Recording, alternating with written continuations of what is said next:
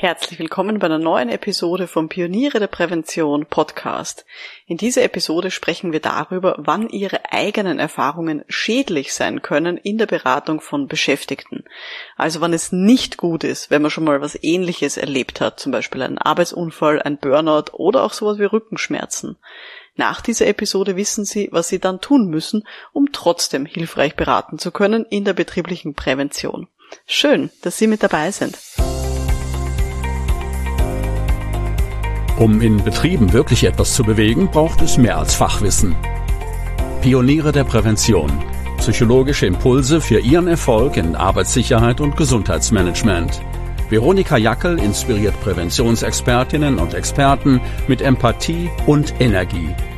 Profitieren auch Sie vom Know-how der erfahrenen Arbeitspsychologin Veronika Jackel.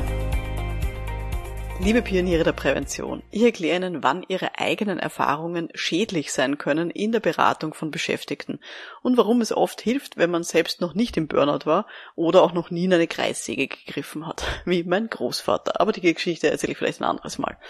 Äh, bevor wir loslegen, bekommen Sie schon meinen wöchentlichen Newsletter.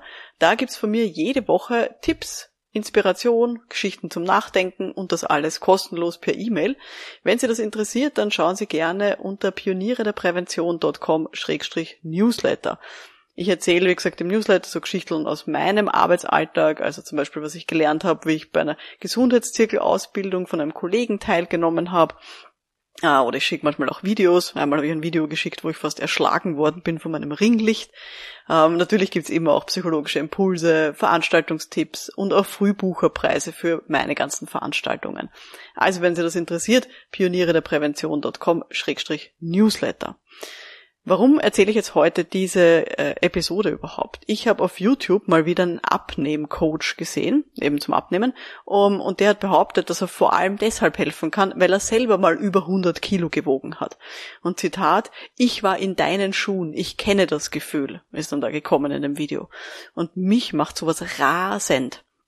Also ich will niemandem zu nahe treten, aber für mich ist das ähnlich wie so Burnout-PräventionstrainerInnen, die selber einmal im Burnout waren und sonst keine richtige psychosoziale Ausbildung haben und jetzt einfach allen helfen wollen, indem sie die eigenen Erfahrungen auf alle anderen übertragen. Das macht mich irre ganz ehrlich, nicht jeder Arbeitsschützer, nicht jede Arbeitsschützerin muss selber mal einen Unfall erlebt haben. Und nicht alle Ergonomie-Coaches müssen selber mal einen Bandscheibenvorfall gehabt haben. Und auch nicht alle gesund führen Trainerinnen müssen selber mal Führungskraft gewesen sein und irgendwie schwierige Teammitglieder gehabt haben. Es kann sogar schädlich sein. Und zwar aus mehreren Gründen. Nämlich, wir waren nie wirklich in den Schuhen von den anderen. Wir waren nie in der gleichen Erfahr Erfahrung, in der gleichen Situation wie unser Gegenüber. Wir stülpen, wenn wir das schon erlebt haben, unsere Erfahrungen über die andere Person drüber. Vielleicht war das ähnlich, aber es war niemals ident. Dafür ist einfach das Leben viel zu komplex und auch Persönlichkeiten sind viel zu komplex. Und es kann schädlich sein, weil es möglich ist, dass wir dann vor allem Ratschläge geben, die uns damals in der Situation selber geholfen hätten. Aber das geht eventuell am Kern von unserem Gegenüber vorbei. Und das ist einfach eine sehr eingeschränkte Sichtweise auf so ein Themenfeld. Wenn wir nur die Ratschläge geben, die uns damals, weiß nicht, vor zehn Jahren oder so, selber geholfen hätten. Es fehlt uns damit auch eine gewisse professionelle Distanz zum Thema. Es kann sein, dass wir dann mitleiden, viel zu empathisch sind, einfach weil auch die eigenen alten Emotionen hochkommen, wie das wehgetan hat oder wie wir uns geärgert haben oder sonstige Geschichten oder wie wir, wie wir traurig waren vielleicht auch. Und das entspricht vielleicht überhaupt nicht den Emotionen von unserem Gegenüber. Weil vielleicht empfindet unser Gegenüber die Situation noch viel schlimmer und fühlt sich durch unsere Erfahrungen und unsere Geschichten, die wir da erzählen, nicht ernst genug genommen. Oder es kann sein, dass unser Gegenüber die Situation überhaupt nicht so negativ empfindet und sagt, ja, ist eh okay, ist halt so. Und er fühlt sich dann durch unsere Ratschläge, die wir da geben, aus unserer, aus unserer Sichtweise heraus, viel zu sehr in ein Eck gedrängt und hat das Gefühl, boah, wir übertreiben komplett. Deswegen müssen wir sehr vorsichtig sein, wenn wir ähnliche eigene Erfahrungen gemacht haben. Noch ein ganz anderes Beispiel. Ähm, ich habe vor knapp zwei Jahren ein Kind bekommen und ich bin in der Zeit natürlich auch von anderen Jungmamas ständig gefragt worden, wie denn unsere Geburt so gelaufen ist. Ja, dann erzählt man halt und natürlich kommen auch dann retour die ganzen anderen Geburtsgeschichten von anderen Jungmamas in den Gesprächen auf. Aber Jede Geburt ist anders. Und die ganzen Vergleiche von, ja, bei uns war das damals ähnlich oder ja, genau das haben wir auch erlebt. Ganz ehrlich, das geht immer irgendwie am Kern vorbei. Und man hat immer irgendwie das Gefühl, hm, na, eigentlich ist es ganz so ähnlich ist es dann doch nicht gewesen. Oder habe ich nicht den Eindruck, dass es jetzt bei, beim anderen eben auch so gewesen ist. Jetzt denken Sie sich vielleicht, na ja, aber es ist schon was anderes, ob ich eine Geburt erzähle oder ähm, ich würde einem verunfallten Mitarbeiter jetzt nicht von meinem Arbeitsunfall von vor zehn Jahren erzählen. Okay, das ist schon mal gut, wenn Sie das nicht machen würden, wenn Sie das nicht aussprechen würden. Aber trotzdem, wenn Sie zum Beispiel selber einen ähnlichen Arbeitsunfall gehabt haben, keine Ahnung, eben in eine Kreissäge gegriffen und jetzt haben Sie vor sich einen Beschäftigten, der auch in eine Kreissäge gegriffen hat, dann vergleichen Sie vielleicht unbewusst diesen aktuellen Arbeitsunfall und seine ganzen Auswirkungen mit diesem alten, ähnlichen Arbeitsunfall, den Sie da erlebt haben. Oder sie denken vielleicht im Gespräch zumindest immer wieder dran und sind dadurch abgelenkt und hören nicht so genau hin, was denn ihr Gegenüber da jetzt gerade empfindet oder wie sich die Person verhält. Es gibt also mehrere Einflussfaktoren, wie sich eben so vergangene eigene Erfahrungen negativ auswirken können auf ihre jetzige Beratungsfähigkeit. Ich habe so einen schönen Vergleich mal gehört, nämlich womit schleift man ein Messer? Mit einem anderen Messer? Nein, wir schleifen ein Messer mit einem Schleifstein. Und deswegen ist es mir wichtig, wenn wir in der Beratung unterwegs sind, wollen wir ein Schleifstein sein und wir wollen unser Gegenüber schleifen und wir wollen kein zweites Messer sein. Ich habe zum Beispiel ähm, im Alter von ungefähr 25 habe ich angefangen, Führungskräfteschulungen zu halten. Ich habe zu dem Zeitpunkt selber überhaupt keine Erfahrung damit gehabt, selber Mitarbeiter zu führen. Ich habe mein Psychologiestudium eben ähm, absolviert, war ausgebildete Arbeitspsychologin, habe da viel Fachwissen gehabt und habe natürlich selber als Mitarbeiterin diverse Chefs erlebt gehabt und habe als Judo-Trainerin habe ich halt Gruppen geleitet, Kindergruppen. Aber ähm, es hat trotzdem gut funktioniert, diese Führungskräfte, diese wirklich gestandenen Führungskräfte mit jahrzehntelanger Erfahrung trotzdem gut durch die Seminare zu leiten, weil diese Kombination aus Fachwissen und didaktischem Wissen, gepaart mit dem Abstand, den ich habe zu diesem Themengebiet oder den ich gehabt habe zu dem Themengebiet, das hat gut funktioniert.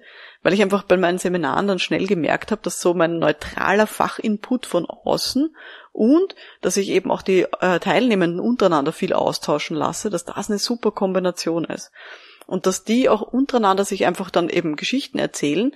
Aber das war für die dann eben kein, okay, das muss ich jetzt irgendwie auch so machen, sondern das haben die gegenseitig einfach als Angebote, als andere Sichtweisen auch empfunden.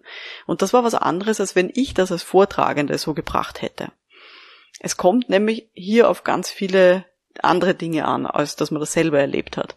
Nämlich erstens, dass man Fachwissen anbieten kann, und zwar wie auf einem Silbertablett, stelle ich mir das immer vor. Ich biete mein Fachwissen an und eben mein Gegenüber, meine Seminarteilnehmer, die Führungskräfte, mit denen ich arbeite, die Geschäftsführungen, wie auch immer, darf sich hier was nehmen von diesem Angebot. Und es kommt natürlich auf die Beratungskompetenzen und die Coachingkompetenzen dann noch an. Und gerade wenn es um dieses Thema geht, Beratung und vielleicht auch Coaching von unserem Gegenüber, dann finde ich da auch, da gibt's zwei ganz unterschiedliche Herangehensweisen.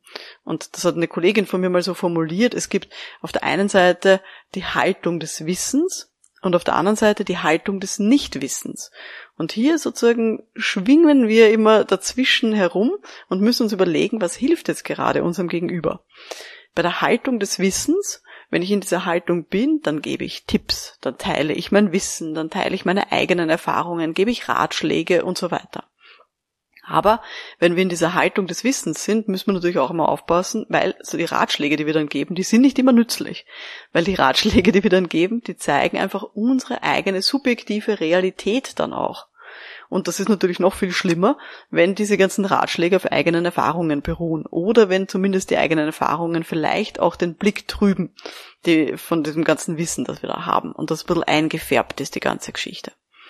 Dann haben wir ja gesagt, auf der anderen Seite gibt es diese Haltung des Nichtwissens. Und wenn ich in dieser Haltung des Nichtwissens bin, dann versuche ich vor allem zuzuhören und mein Gegenüber zu unterstützen, eine eigene Antwort zu finden dann weiß ich sozusagen nichts und bin wirklich ganz, ganz viel in Beratung und Coaching. Mir ist schon klar, in der Prävention sozusagen haben wir immer mit Fachwissen auch zu tun. Dafür sind wir ja auch da und dafür haben wir auch viel gelernt. Aber man muss immer so ein bisschen schauen, wo pendel ich mich ein zwischen dieser Haltung des Wissens und dieser Haltung des Nichtwissens. Und ich bin da ja eine große Verfechterin von der bedürfnisorientierten Prävention, also, dass wir uns an den Bedürfnissen von unserem Gegenüber orientieren. Aber orientieren Sie sich nicht an Ihren eigenen Bedürfnissen und auch nicht an Ihren Bedürfnissen von vor zehn Jahren, die Sie vielleicht damals gehabt haben. Versuchen Sie nicht, Ihre eigenen Bedürfnisse auf andere zu übertragen. Das kann immer mal wieder durchrutschen, weil wir halt glauben, ist, wir sind halt Menschen und Menschen glauben, dass alle anderen auch so ticken wie wir selber. Deswegen ist es umso wichtiger, dass wir gut zuhören, gut beobachten und damit dann eben auch die Bedürfnisse von unserem Gegenüber erkennen und unsere Beratung darauf dann aufbauen. Es ist jedem irgendwas anderes besonders wichtig im Leben. Die einen, denen ist wichtig, dass sie immer moralisch handeln, sich an Regeln halten. Manchen Leuten ist es total wichtig, Anerkennung von anderen zu bekommen und vielleicht auch ja, ja verehrt zu werden in irgendeiner Art und Weise oder zumindest gelobt. Anderen Leuten ist wieder die Familie total heilig. Also unterschiedlichste Schwerpunkte, die wir da haben. Und wenn wir es schaffen, das rauszuhören in diesen Gesprächen und darauf aufzubauen, dann können wir wirklich was verändern in unserem Gegenüber und in dessen Einstellung und damit natürlich auch dann irgendwann im Verhalten von unserem Gegenüber. Also, falls Sie ähnliche Erfahrungen gemacht haben wie Ihre Zielgruppe, falls Sie selber mal eben einen Arbeitsunfall hatten oder ein Burnout oder einen Bandscheibenvorfall oder was auch immer, dann strengen Sie sich einfach doppelt an dass sie das jetzt nicht beeinflusst in ihrer Beratungstätigkeit, sondern dass es vielmehr ja ein Goodie ist, eine, eine Geschichte, die sie erzählen können, aber wo sie eben sehr vorsichtig sind, dass das eben nicht ihren Blick trübt auf das Gegenüber, das da jetzt ihnen gegenüber sitzt.